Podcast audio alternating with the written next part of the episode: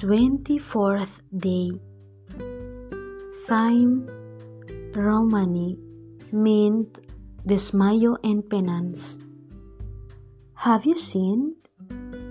You will not be forgiven without penance. Be sorry for the sin and arm yourself to subdue and to overcome the flesh. Arrange your practices of mortification and penance according to the advice of your confessor. Have you sinned?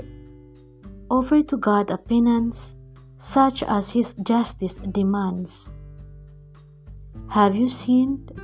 Ready your heart and present it to the Mother of Mercies, ready and resolved to undertake the hardest penance which any other penitent has ever done before you. Dispose yourself, I said, because sin calls for it.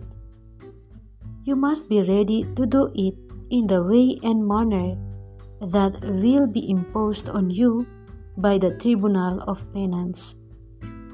Offer to innocent Mary a repentant heart and say to her, Let us pray. Lady, there goes the plants and strong herbs as a sign of my repentance of my sins. Receive them, present them to your Son, and grant me the forgiveness of all of them.